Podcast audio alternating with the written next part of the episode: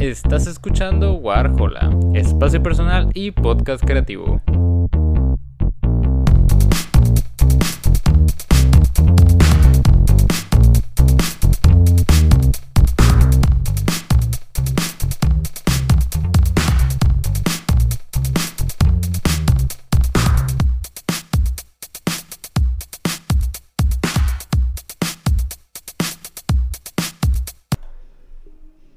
Muy buenas a todos, bienvenidos a un nuevo episodio de Warhola y en esta ocasión tenemos una vez más una reseña de música y en esta ocasión, como lo pueden leer en el título, vamos a estar hablando sobre el último y más reciente trabajo de Roju, este artista español que acaba de lanzar un nuevo álbum titulado Corker Lake. Eh, para empezar, siendo totalmente sinceros, eh, yo como, como consumidor de música, como melómano. Llevo únicamente algunas semanas conociendo el proyecto de Rojo y puedo decir con toda certeza que ya estaba a un paso de la obsesión.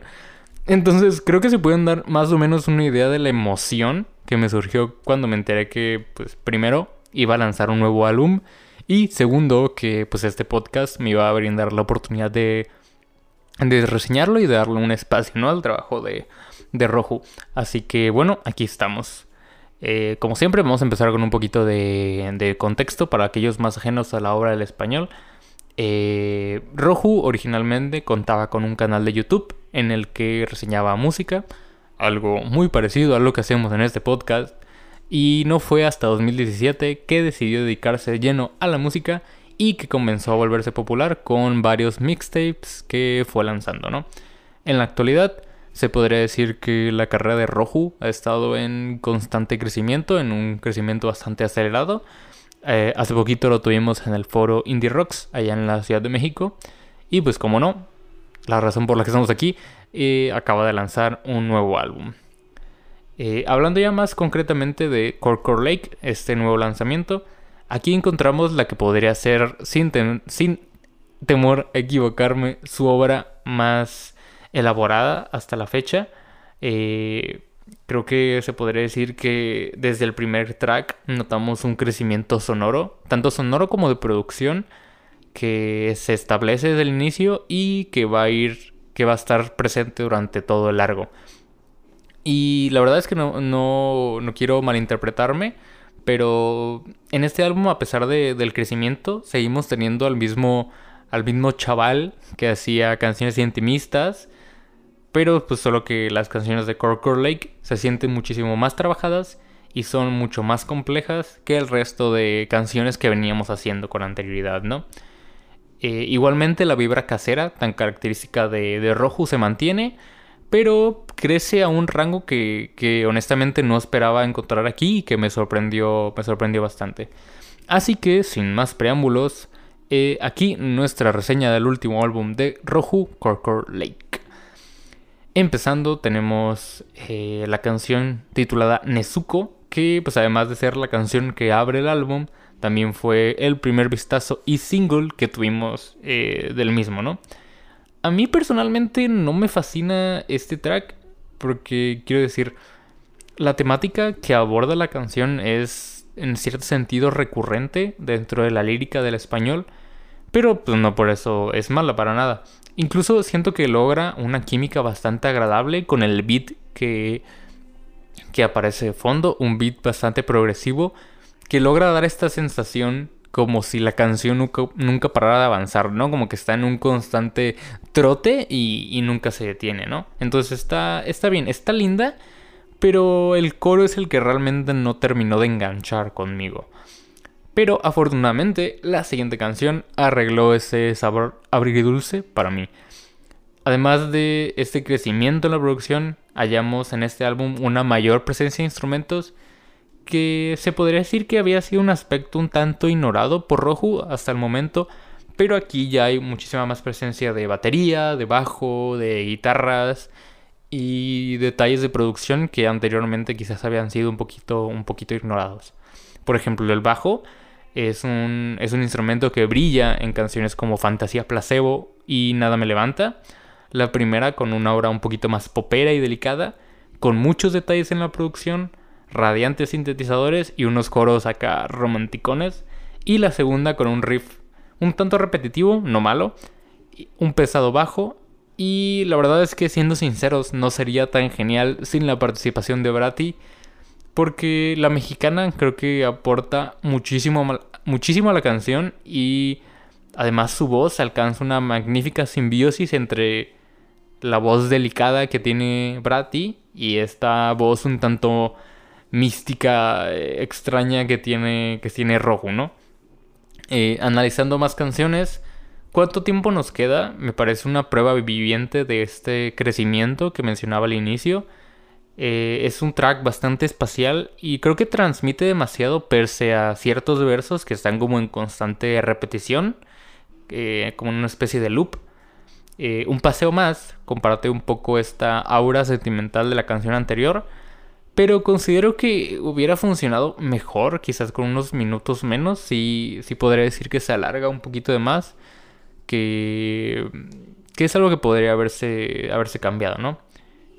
Y no sé qué tanto problema sea esto, pero en general creo que podría decirse que muchas de las canciones cargan una vibra como bastante similar. Que, que, suele ser lo ideal, ¿no? Generalmente cuando un artista trabaja un álbum trata de darle como una misma eh, vibra como una misma capa en cuanto a en cuanto visualmente se trata eh, para que se sienta como algo pues similar no o sea obviamente hay sus excepciones y hay este artistas hay bandas que abordan muchos géneros o muchos tintes en un mismo álbum pero generalmente casi siempre se trata de mantener una vibra estándar para que cada álbum y cada canción si bien sea diferente, pues mantenga una como una marca, ¿no? Es lo que se intenta generalmente.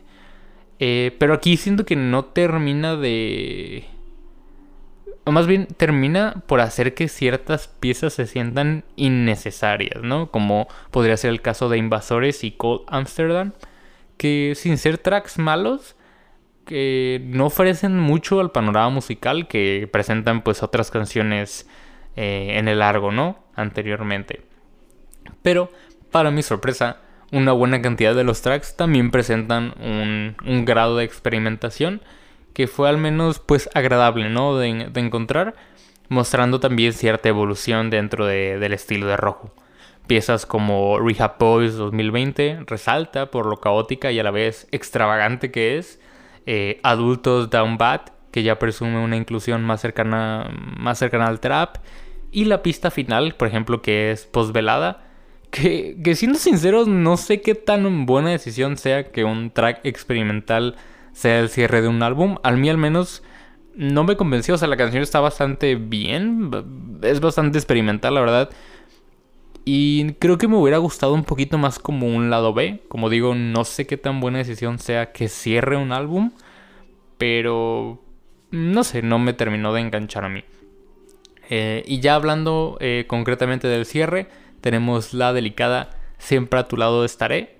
Eh, que creo que es la canción más cercana a los anteriores trabajos de Rojo, siendo que es la que emite más esta vibra de, del Rojo anterior que habíamos tenido en, en álbumes anteriores. Y está bastante, bastante bien, bastante linda. Al igual que Nana, el track que precede Siempre Siempre a tu lado estaré. Ambas son melodías que se sustentan más que nada de la diversión y aunque podrían pecar de infantiles, son tremendamente pegajosas y pues sobre todo agradables de escuchar, ¿no? Eh, ya para terminar, yo creo que en conclusión, eh, aquí tenemos un álbum bastante disfrutable, que si bien no es perfecto, creo que no es algo que se busca aquí, creo que en cierto sentido Roju tenía esta tarea de presentar tracks divertidos, íntimos, eh, poperos, y en ese sentido cumple de sobremanera, ¿no? Eh, si bien el álbum, como digo, puede volverse repetitivo en ocasiones, sabe balancear muy bien la paleta de colores de sus temas y a la vez ampliar los sonidos del español, ¿no? Y me parece que es un buen augurio tanto de la calidad musical que podremos esperar como de los tintes y el tipo de música que, que Roju va a estar haciendo próximamente, ¿no? Entonces creo que vale la pena darle, darle una oportunidad, darle la chance. Y a pesar de todo me divertí bastante escuchándolo. Fue una creo que ha sido de los álbumes de este año de los que más me he divertido escuchando y que pues tuvo creo que calificaciones bastante bastante buenas en general. De mi parte le daría un 8.3. Me parece que, como digo, es un álbum bastante divertido, bastante agradable, bastante bastante light, inclusive, bastante bastante tranqui y creo que a mucha gente le podría gustar. Creo que eh, es un buen parteaguas si quieres entrarle a la música de Rojo. Es un álbum bastante bastante variado para mucha gente. Entonces, sí, yo creo que es un buen parteaguas. Eh, sin más que decir, muchísimas gracias por escuchar hasta acá. Un álbum, un álbum, un episodio bastante cortito, pero igual quería, quería hacerlo. Quería darme la oportunidad de reseñar un álbum de Rojo y por fin se me hizo. Y pues nada, espero que escuchen este álbum. Si ya lo escucharon, cuéntenme qué les pareció. Eh, si ya conocían a este artista, si lo fueron a ver al Indie Rocks, eh, cualquier cosa. Y pues nada, nos vemos en el siguiente episodio. Bye bye. Gracias por escuchar este episodio de Warhola. No olvides seguirnos en Instagram como WarholaMX y si el proyecto es de tu y quisieras apoyarlo, también contamos con Patreon. Una vez más, muchas gracias por escuchar y nos vemos en el siguiente episodio. Bye bye.